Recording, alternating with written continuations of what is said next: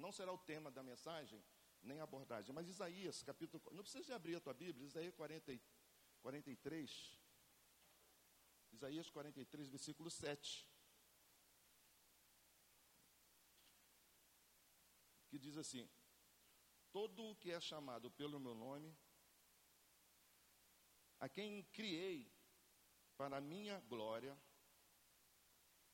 a quem formei e fiz. A ideia é que a gente começa a pensar essa noite que Deus nos criou. Amém? Deus nos criou. Mas qual a motivação que Deus nos criou? Por que, que Deus nos criou? Será que Deus nos criou para nós vivermos a nossa vida centrado em nós? Será que Deus nos criou para vivermos a nossa vida baseado e pautado em realizações, baseado e pautado em conquistas? É isso que nós vamos tentar pensar essa noite. Por que eu existo? Por que eu fui criado? Que coisa linda a gente saber e a Bíblia, e a Bíblia atestar isso, que Deus nos criou. Isso é um privilégio, isso é uma bênção. Talvez você não tenha parado para pensar sobre isso, mas Deus nos criou para uma motivação muito própria. Deus nos criou para a sua glória. Deus nos criou para a sua glória. Diga para a pessoa que está do seu lado: Deus nos criou para a sua glória. Diga.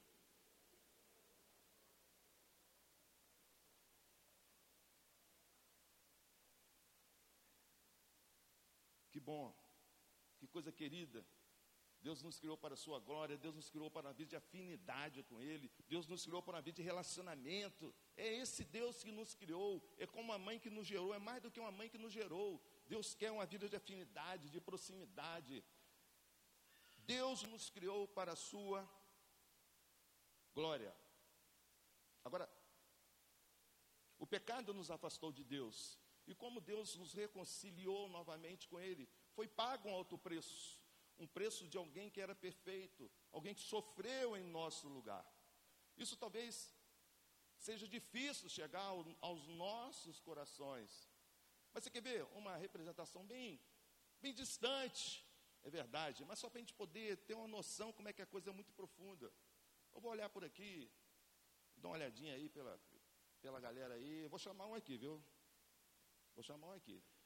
Então vamos lá. Quando não é Fernando, é Fernanda. Vem cá, Fernanda. Quando não é Fernandinha, é Fernanda. A coisa aqui fica fácil para a gente, né? Lá, Fernanda. Tudo bem? Tá rindo por quê?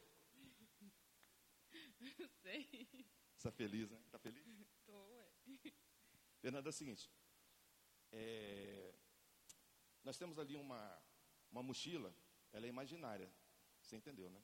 Ela é imaginária. Nós temos uma mochila ali, e dentro daquela mochila nós temos um aparelho de, de cortar cabelo, né? uma máquina de raspar a cabeça. Como é que é? Ah, É, uma máquina de raspar a cabeça. É o seguinte, eu tomei a decisão, tomei a decisão, dê licença, tá, Fernandinho? De pegar essa máquina e fazer uso dela e raspar a tua cabeça agora, publicamente. Sei que você é uma irmãzinha de fé, você não vai negar isso, certo? ah não, Marcão, que isso? Você vai pagar quanto então? Entendeu? Tem que... Vigia, irmã. Você está se corrompendo já. Nada, olha só, aqui, ó. Vai toda semana no salão, entendeu? Tá sabendo como é que é? Ó, é toda semana no salão, cara. Tu tá vendo, né? Então você vai pagar quanto? Ó, vigia, irmã. A linha não é essa. Então vamos lá. Não vou pagar nada. Não vou pagar nada, mas é o seguinte. Você está disposta a raspar a sua cabeça? Ah, não. Nunca. Acho que não tem necessidade, não. É porque. Ja- jamais você rasparia. Ah, eu acho que não. Jamais rasparia. Então vamos lá. Mas e se fosse por uma boa ação? Apertando ela, né? E se fosse por uma boa ação? Você está pensando, já começou a pensar. Se fosse por uma boa ação. Mas preste atenção. Se fosse por uma boa ação, porém, relembra aí, ó. Aquela jovem, aquela adolescente, sabe? Sempre te perseguiu no colégio, sempre fez bullying com você, sempre juntou com três, quatro amiguinhos assim, zoava de você, caçoava de você, sabe? Então, assim, é aquela quem vai ser contemplada vai ser aquela garota que te persegue desde a infância, sabe? Aquela menina assim que faz bullying contigo. E tem outra. Fala baixinho aqui, tá? Estou sabendo que ela está de olho no teu noivo. E agora? Você está disposta a fazer essa boa ação? Aí fica difícil, né, Marcão? então você nunca jamais faria essa ação. Ah, eu acho que não. Agora vou, te, vou só te lembrar uma coisa. E a gente encerra aqui. Teu cabelo um dia vai crescer de volta. E aí? Pior que cresce mesmo, né? E aí, vamos mudar de ideia? É, vamos ver, de repente. Não é fácil, né? Obrigado. Só de palma para a Fernanda aqui, querido. Abra sua Bíblia em João, capítulo 11. João, capítulo 11. A partir do versículo 1.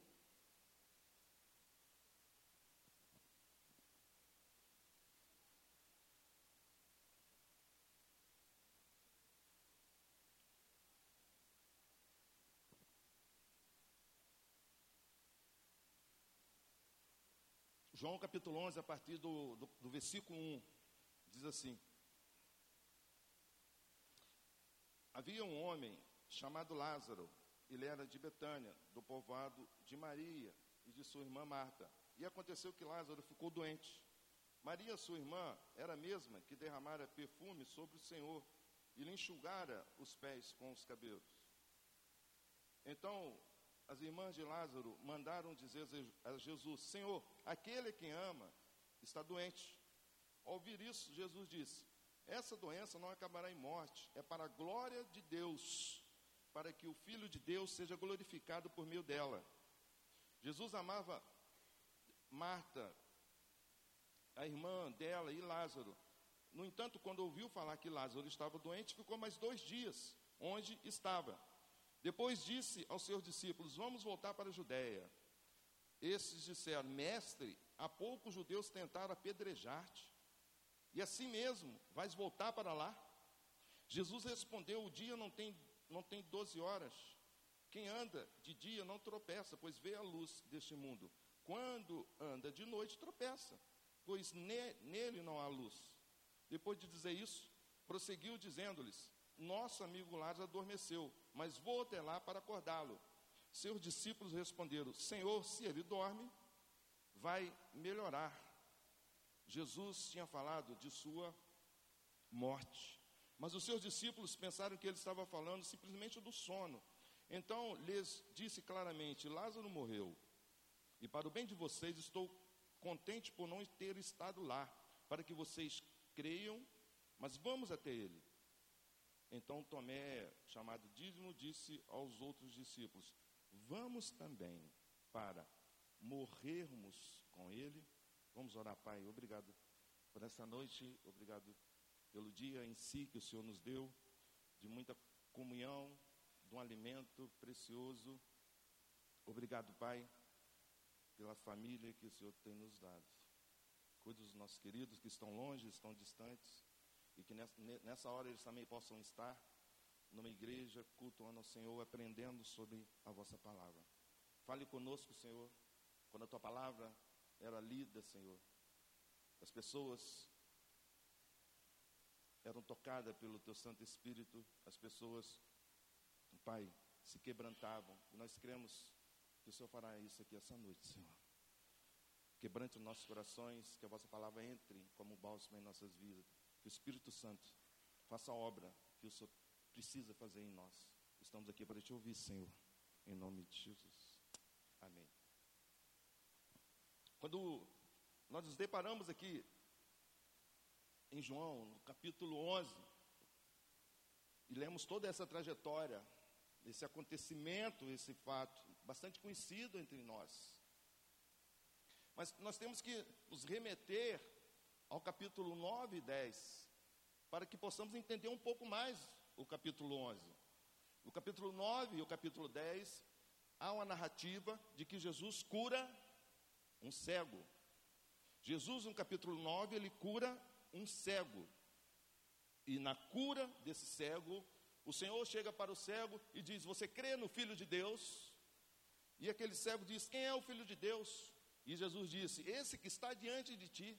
Você crê nele, você já o tem visto agora, E aquele cego disse: Eu creio, eu creio no Filho de Deus.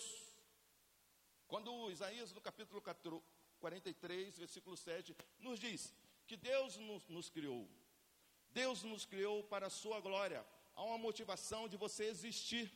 Você não é uma criação do acaso, você não faz parte do acaso. Há uma motivação profunda e eterna pela sua existência. Talvez você tenha vivido tão somente para a sua glória, para a glória do seu emprego, para a glória das suas realizações e conquistas, para a sua glória pessoal, mas a partir do momento que você entende que você é uma criação de Deus para viver para a glória de Deus, Talvez nesse tempo humanista que nós vivemos, pensando tão somente em nós, e há um vazio muito grande, um aumento muito grande por, por, por doenças emocionais, porque esse vazio só pode ser preenchido por Deus. Enquanto você não entender que você é criação de Deus para viver para a glória de Deus, esse vazio jamais será preenchido. E o que nós iremos tentar pensar essa noite aqui, o Senhor, o Senhor trabalha de várias formas para que nós entendamos isso. Entendamos que nós fomos criados para vivermos para a glória do Senhor. E é isso que Deus faz quando cura aquele cego no capítulo 9, e ele vem aqui no capítulo 10, e ele diz que eu vim para que tenham vida e tenham em abundância.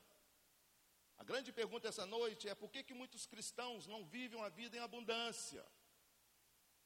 Porque há uma murmuração muito grande em lares, porque há lares desfeitos, porque há, há, há lares fragmentados, porque nós vimos e percebemos muito, muitos cristãos insatisfeitos, incontentes. Porque para isso nós precisamos entender que Cristo nos dá uma vida e vida em abundância. Então, aqui no capítulo 10, eu gostaria que você pudesse acompanhar a partir do versículo 24. 10, 24. Capítulo 10, versículo 24 diz assim: Os judeus reuniram-se ao redor dele e perguntaram: Até quando nos deixará em suspense? Se é você o Cristo, diga-nos abertamente. Jesus respondeu: Eu já lhes disse, mas vocês não creem. As obras que eu realizo em nome de meu Pai falam por mim. Mas vocês não creem, porque não são minhas ovelhas. Ao invés de crer, vamos agora para o versículo 31. Versículo 31. Diz assim: Novamente, os judeus pegaram pedras para apedrejá-lo. Grave esse versículo. Novamente, os judeus pegaram pedras para apedrejá-lo. Não foi a primeira vez que os judeus pegaram pedras para apedrejá-lo. Não foi a primeira vez. Mas por que, que os judeus pegaram pedras para apedrejá-lo? E aí, Jesus ele cura um cego e agora os judeus chegam perto dele e diz: "Olha, nos diga abertamente quem tu és". E aí Jesus ele chega e fala assim: Mas eu já disse a vocês, eu já disse por palavras. Presta atenção, primeira coisa. Quando você recebe um folhetim na rua, quando você ouve uma pregação, quando, quando alguém te dá algo para você refletir, quando alguém fala de Jesus para você, quando alguém te abraça e ora com você, você está recebendo a, a, a palavra de Deus. Você está recebendo a palavra de Deus. É isso que Jesus está dizendo. Mas até quando? Até quando eu terei que falar com vocês? E aí os judeus estão dizendo, mestre, diga abertamente, diga abertamente. Jesus disse, eu estou dizendo, mas vocês não creem. Pelo fato de nós nascermos para a glória de Deus, Deus tenta de várias formas tentar nos trazer para a tua presença novamente. Ele usa Jesus. Ele usa Jesus. E aí, quando chegam perto de Jesus, e diga: é, És tu mesmo, és tu mesmo. Eles estão diante de Jesus, diante do Salvador, e Jesus diz: Sou eu, eu estou falando, eu estou pregando, mas vocês não creem. E aí, quem não crê, apedreja. Talvez você venha dizer essa noite: Eu nunca joguei pedra na cruz. Não tem esse jargão aí? Jogar pedra na cruz? Mas quando nós ouvimos a pregação, quando nós ouvimos que Jesus é o caminho, a verdade e a vida, e como nós, quando nós não tomamos a decisão por Cristo, quando nós deixamos de crer em Jesus, nós estamos apedrejando Cristo. Talvez você esteja pensando, isso tem nada a ver comigo, querido. Você só tem duas opções, crer ou não crer. E quando Jesus diz aqui, olha, eu já lhes disse, mas vocês não creem. Eu estou pregando, eu estou dizendo, mas vocês não creem. Mais abertamente do que isso. O que Jesus tem que, tem que dizer mais para você, para ele entrar no teu coraçãozinho? O que Jesus tem que dizer para ti? O que mais ele tem que dizer para ti? Mas Jesus não só prega com palavras, porque a palavra de Deus nos diz que Jesus continua dizendo: Eu já lhes disse, mas vocês não creem, as obras que eu realizo em nome do Pai falam por mim. Jesus agora sai da palavra e vem para os sinais, vem para as curas. Jesus ele vem para as obras. Ou você vem para Jesus pela pregação, ou você vem para Jesus pelos sinais. Eu vou dizer sinais assim, ó. Presta atenção. Você almoçou hoje? Isso é um sinal. Quando você olhar para, a tua comida no almoço de hoje, é um sinal de Cristo para a tua vida. Talvez você não entenda isso, mas se você estivesse num local onde há carência de alimentos, onde há fome, você vai entender, eles vão entender que você tem um sinal na sua mesa aqui no Brasil, por você ter comida. Sabe, quando você clamou a Deus por, por cura, você estava passando por um momento difícil, um momento que você entendeu que só Deus poderia agir, só Deus, só Deus pela fé, e Deus age, Deus manda o sinal, Deus te cura. E é sobre isso que, que Jesus está dizendo: olha, os sinais, as obras, tudo aquilo que eu realizei, as curas, nada disso está sendo suficiente para que você creia em mim. Essa terça do amor que nós estamos fazendo, e quando a gente chega lá às 5 horas da manhã, quando a gente coloca aquela mesa ali, coloca aquele pão, coloca aquele café, coloca aquela, aquela broa, aquela bolachinha, e aquelas pessoas que estão ali, né, elas olham para a gente e dizem: Nossa, nós estávamos morrendo de fome. Nós estávamos morrendo de fome. Aí eles olham para a gente e dizem, dizem assim: vocês, vocês são diferentes, vocês são de Deus. Vocês são de Deus. Sabe o que, que aquelas pessoas estão dizendo? Vocês são um sinal de Deus para nossas vidas. Amém? Deus age através de sinais. Basta você começar a perceber, você começar a entender.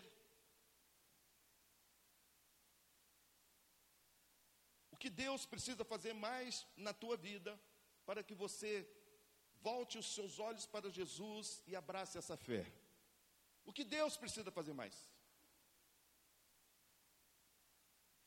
É isso que Jesus, que Jesus Cristo está aqui no capítulo 10, pregando para os judeus, dizendo a minha palavra, os sinais, as obras, nada disso chega ao coração de vocês, nada disso leva a fé em mim.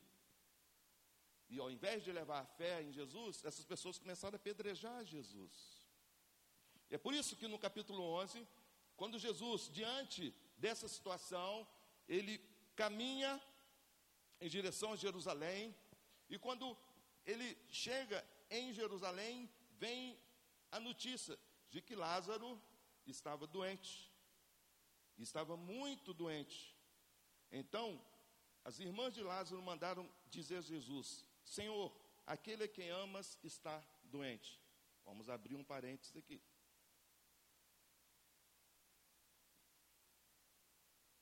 Preste bem atenção. Jesus amava Lázaro. Jesus amava Lázaro.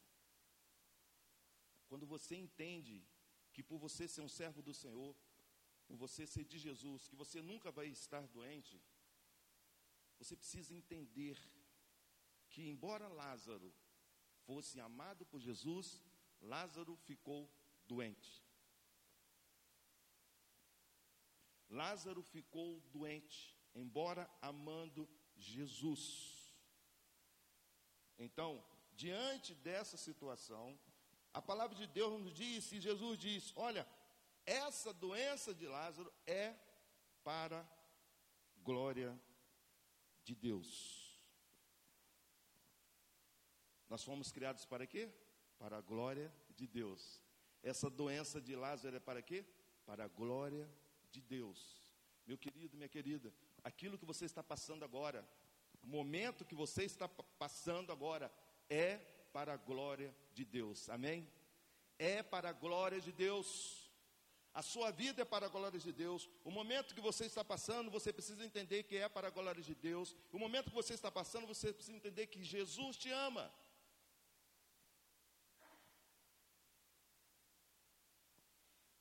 Então, a palavra de Deus nos diz que quando ouviu falar que Lázaro, Lázaro estava doente, ficou mais dois dias aonde estava. essa percepção nossa de ser cristão na atualidade é uma percepção, às vezes, meio conflituosa com a palavra de Deus. Por eu ser de Jesus não significa nunca, não significa propriamente que eu não vou ficar doente, que eu não vou ficar desempregado, que o pneu do meu carro nunca vai furar. E tem mais. Quando a palavra de Deus nos diz que Jesus ficou mais dois dias, não significa que Jesus não amava Lázaro, mas Jesus queria ensinar algo para Lázaro, algo para suas irmãs e algo para os seus discípulos. Há algo na sua vida que você está esperando há muito tempo? Há algo na tua vida que você está esperando há um tempo? E você já está pensando que, que Jesus não te ama? Você está pensando que Deus te abandonou? porque você não vê resposta. Porém, quando a palavra de Deus nos diz que Jesus, embora sabendo e amando Lázaro, ele ainda ficou dois dias, dois dias em Jerusalém. O Senhor quer te ensinar muita coisa. Esse tempo que você anda passando, esse tempo de dificuldade, esse tempo de luta, esse tempo de espera de oração, é o tempo que Deus precisa trabalhar em sua vida. É o tempo em que Deus está trabalhando para que isso venha corroborar para a glória de Deus. Então, a palavra de Deus diz que Jesus esperou dois dias onde estava. Eu penso que para Marta e Maria seriam os dois piores dias e longos de sua vida. Foram tão somente dois dias. Mas para quem estava com o irmão enfermo, mas para quem estava com o irmão à beira da morte, esses dois dias de espera de Jesus foram os dias mais longos da vida de Marta e Maria, e de Lázaro também. Mas o Senhor quer sempre nos ensinar, quer sempre nos ensinar, algo. Então, após os dois dias, Jesus chama, chama os seus discípulos e diz: Vamos voltar a Betânia. A primeira coisa que os discípulos dizem: Mestre, nós vamos voltar para Betânia. Há pouco quiseram te apedrejar. Há pouco quiseram te apedrejar. Os discípulos não falaram a mentira. Eles falaram algo legítimo.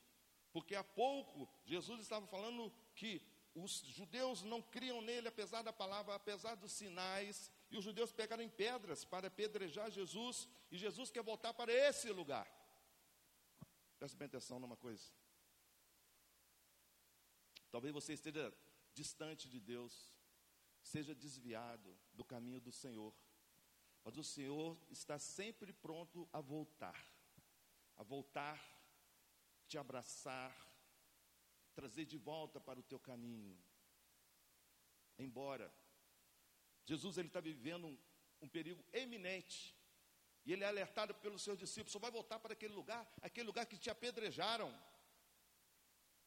Talvez você virou as costas para Jesus um longo tempo. Ou talvez você está vivendo um tempo agora de, de caminhar sem Jesus.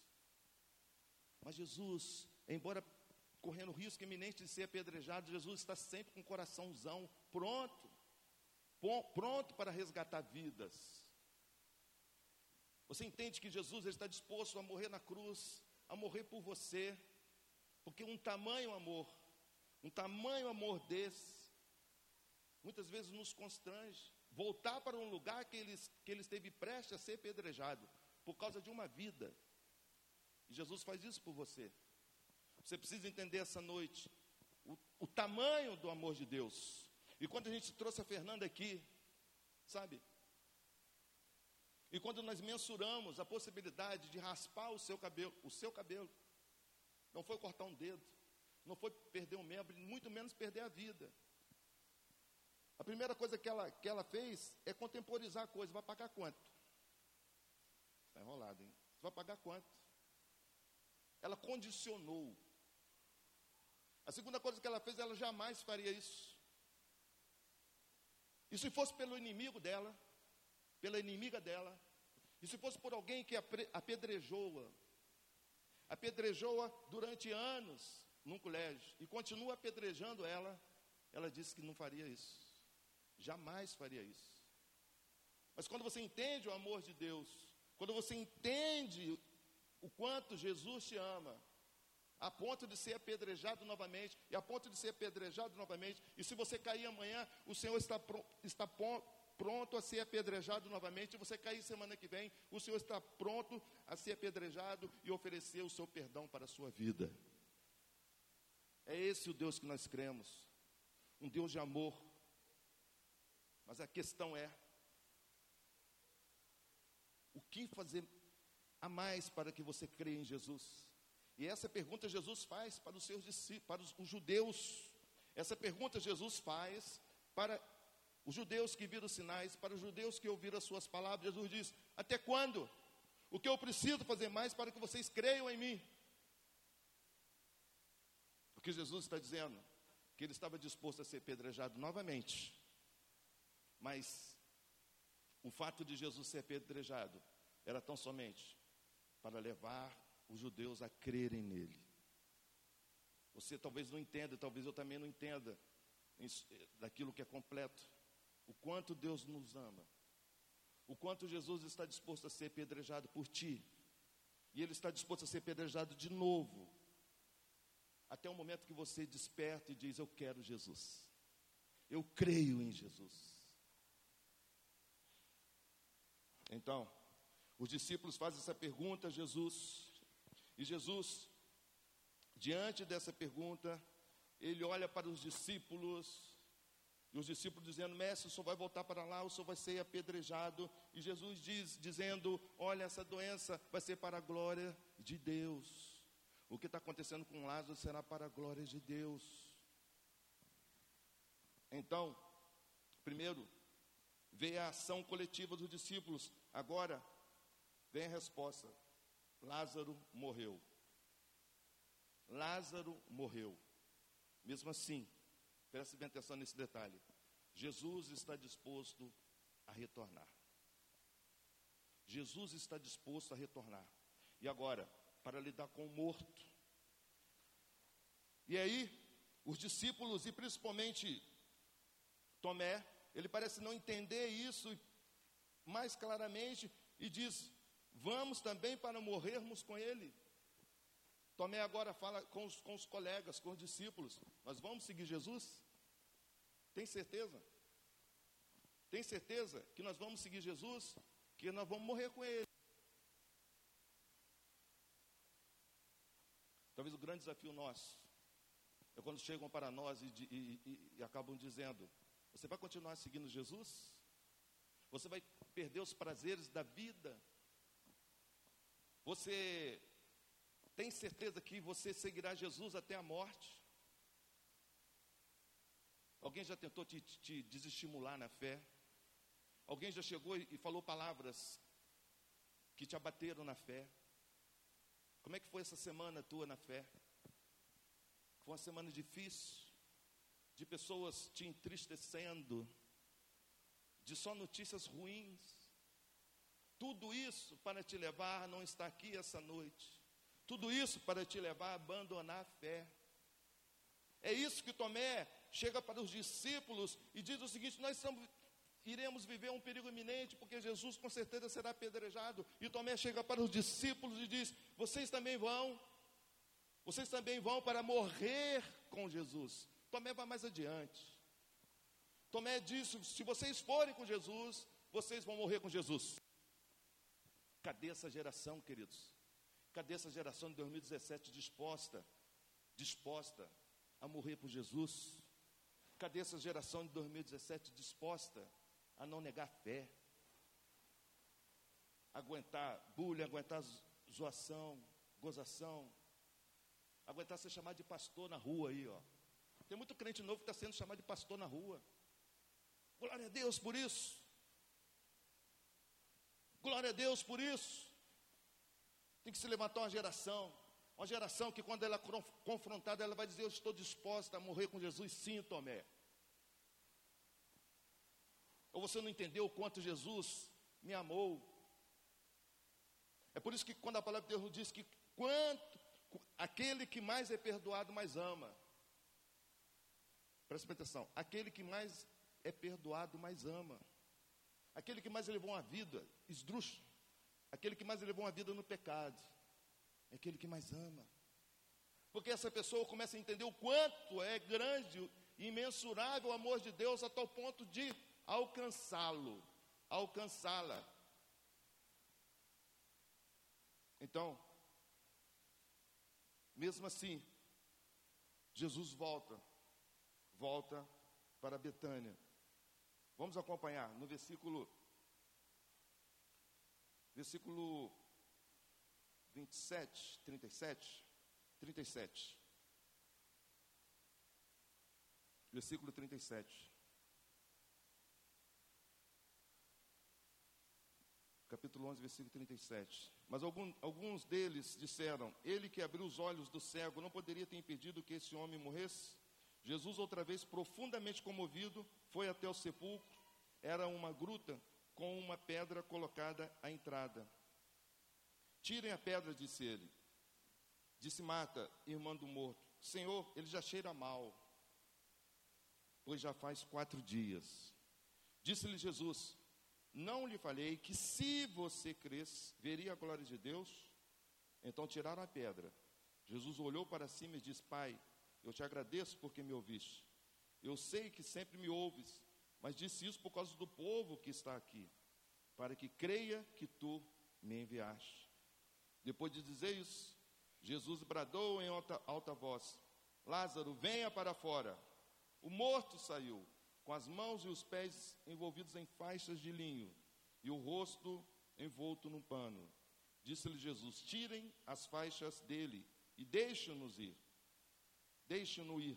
Muitos dos judeus que tinham vindo visitar Maria, preste bem atenção, vendo o que Jesus fizera, creram nele. Creram nele. Quando Jesus dizia que a doença de Lázaro seria para que o Pai fosse glorificado.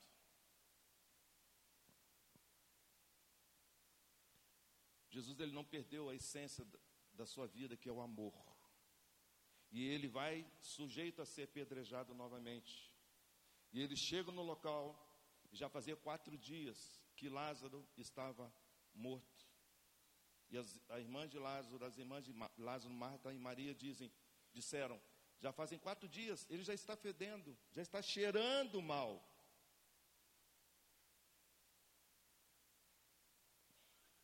Jesus ele quer alcançar todos, até mesmo aquelas pessoas que estão cheirando mal por causa do pecado. Independente do seu pecado, se ele cheira mal ou não, Jesus quer te alcançar. Ele só quer uma resposta da tua vida. Creio. Eu creio em ti, Jesus. Jesus, ele corre o risco de ser apedrejado. Jesus agora está diante de algo que está cheirando mal. Mas preste atenção: vidas, almas, são muito importantes para Jesus. Então, a palavra de Deus nos diz que Jesus chega, as pessoas tiram a pedra, e Jesus diz para Lázaro: Lázaro, saia para fora.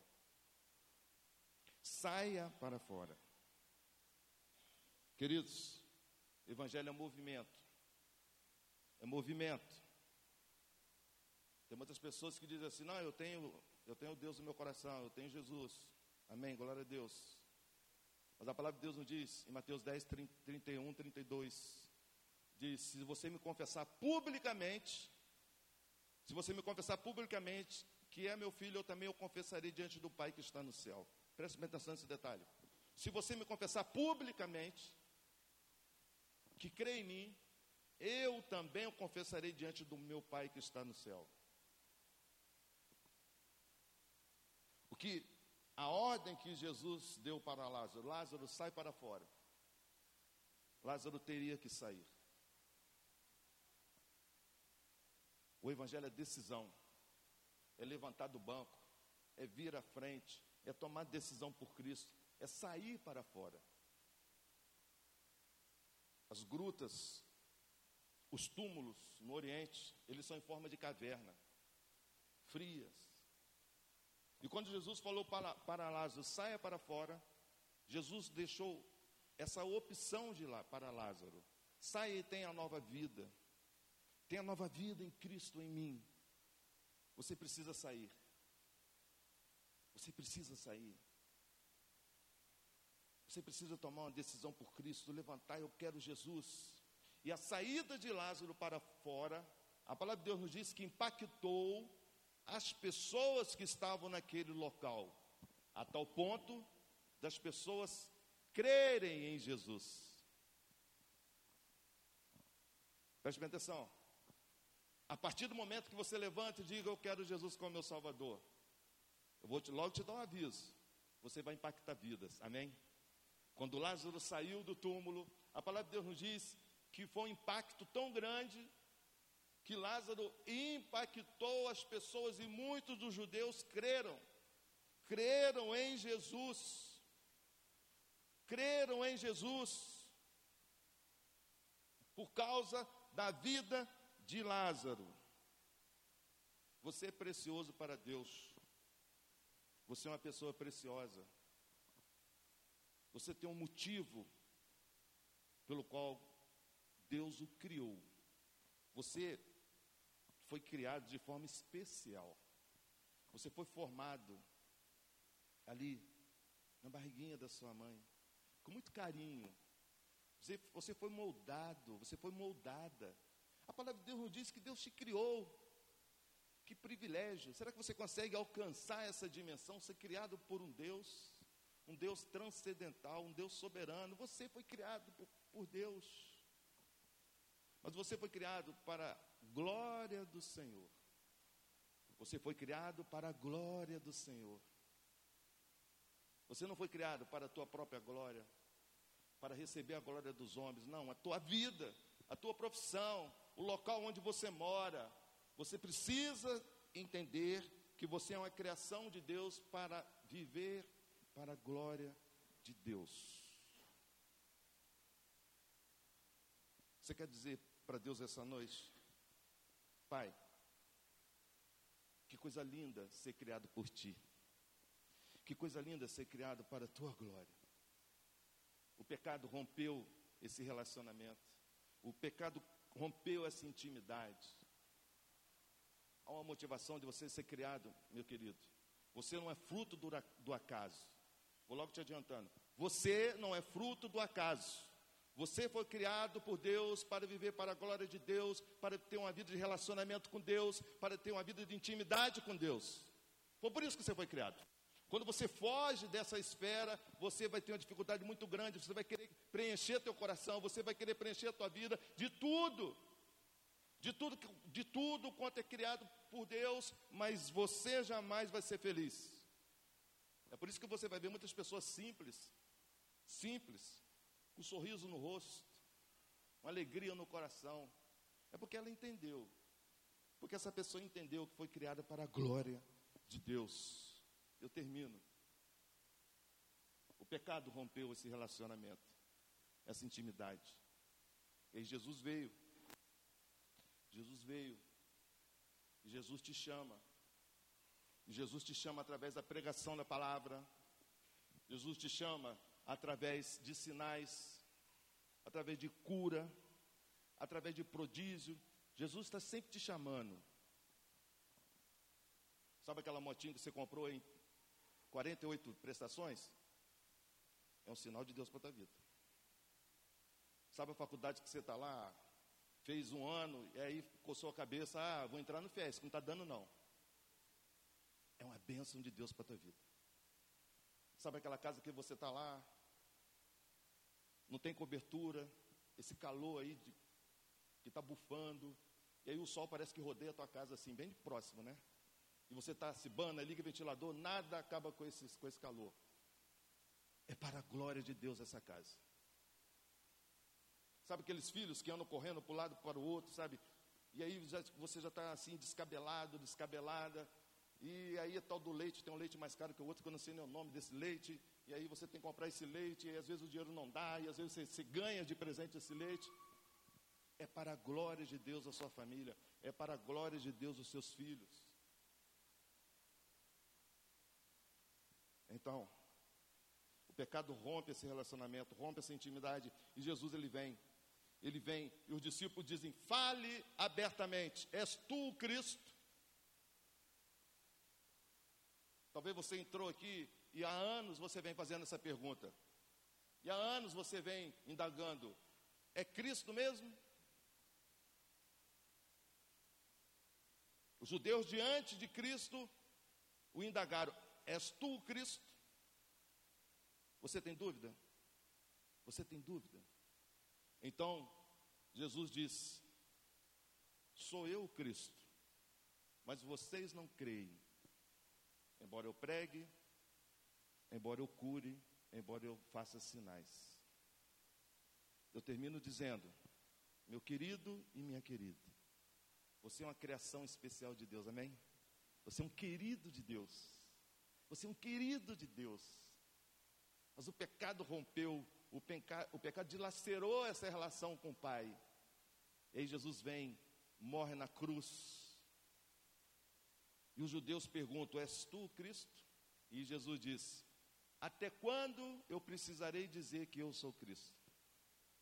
Talvez você quer dar um basta essa noite. Talvez todo domingo Jesus está dizendo para você: Até quando? Até quando? Até quando? Não basta a minha palavra, não basta os sinais que eu tenho para a tua vida. Querido, preste bem atenção nisso. Preste bem atenção nisso. Será que essa palavra está falando com você? E Deus está falando com você? Até quando? Até quando? Até quando? Quando eu, ali na carreira de jogador de futebol, eu tinha um sonho. Sabe qual era o meu sonho? Comprar o meu primeiro imóvel. Eu dizia o seguinte: quando eu comprar o meu primeiro imóvel, eu vou estar tranquilo. Porque para comida eu faço. Eu faço significa o quê? Eu dou meu jeito. Futebol não é para o resto da vida, mas eu dou meu jeito. Mas eu quero ter o meu primeiro imóvel para morar. E aí Deus nos deu um apartamento, não tinha elevador, garagem não era coberta, mas foi uma benção. E Deus falou assim: é um sinal. Esse é o sinal que eu sou teu Deus. Volte para mim. Mas aí eu coloquei na cabeça que tinha que comprar o segundo. Aí Deus está dizendo: até quando? Até quando? E aí eu coloquei na minha cabeça que eu tinha que colocar o terceiro. Comprar o terceiro. Talvez você está com essa casa, você quer subir mais um andar, ou você está de carro, você quer trocar de carro, ou você quer casar. Aí Deus está falando: até quando? Até quando? Até quando?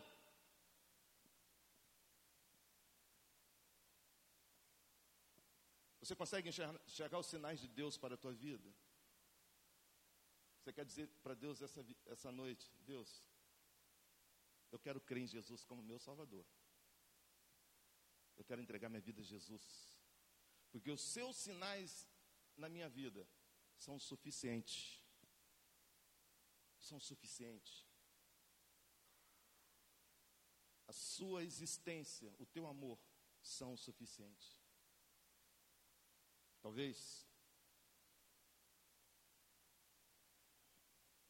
você não tenha entendido bem. Essa representação aqui com a Fernanda te deu um despertamento. A dificuldade da, da Fernanda deixar raspar a tua cabeça. A dificuldade da Fernanda raspar, deixar raspar a sua cabeça, ainda mais pela inimiga dela. Jesus, depois de quase ser apedrejado em Betânia, ele vai para Jerusalém, recebe a notícia de que Lázaro está doente e tem que retornar para Betânia. Os seus discípulos dizem para Jesus: só vai voltar para ser apedrejado? Eu gostaria de fazer duas orações essa noite. E a segunda oração. Quem sabe você está afastado do Senhor. Mas o Senhor Jesus está disposto a ser pedrejado novamente por ti. Está disposto a ser pedrejado novamente por mim. Embora isso não seja literal. Mas o que Jesus está dizendo, eu vou ser apedrejado novamente, se for preciso, para salvar a vida de Lázaro. Talvez seja o tempo de você voltar para Jesus essa noite. Talvez seja o tempo de você aceitar Jesus. Até quando? Até quando?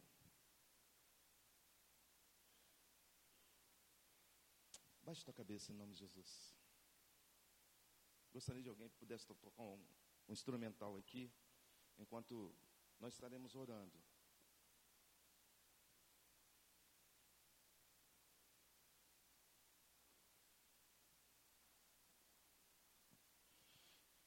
Deixa o Espírito Santo falar com você, em nome de Jesus.